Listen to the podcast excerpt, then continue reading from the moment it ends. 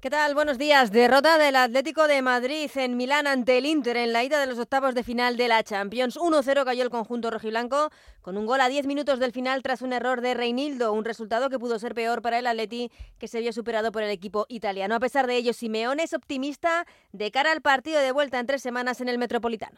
Yo soy optimista y más allá de la derrota, eh, tenemos la, la opción de poder competir. Sabemos con lo que nos vamos a enfrentar sabemos después de haber jugado contra ellos cómo juegan y bueno, ahora esperemos que cuando nos toque lleguemos de la mejor manera y bueno, podamos competir como lo pide la competencia.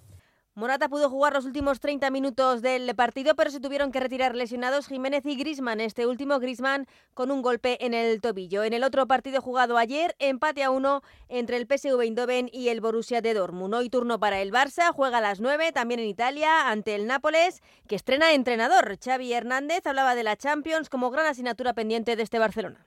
Mañana el objetivo claro es pasar a cuartos de final, ¿no? en la eliminatoria y disfrutar del, momento, competir y disfrutar, eh, nada más. Eh, pero sí, la asignatura pendiente del, club en este sentido es, la Champions en los últimos años, ¿no? Y ojalá podamos competir bien mañana y en, y en mañana es un escenario ma magnífico para disfrutar y sobre todo la palabra para mí es competir, competir mañana.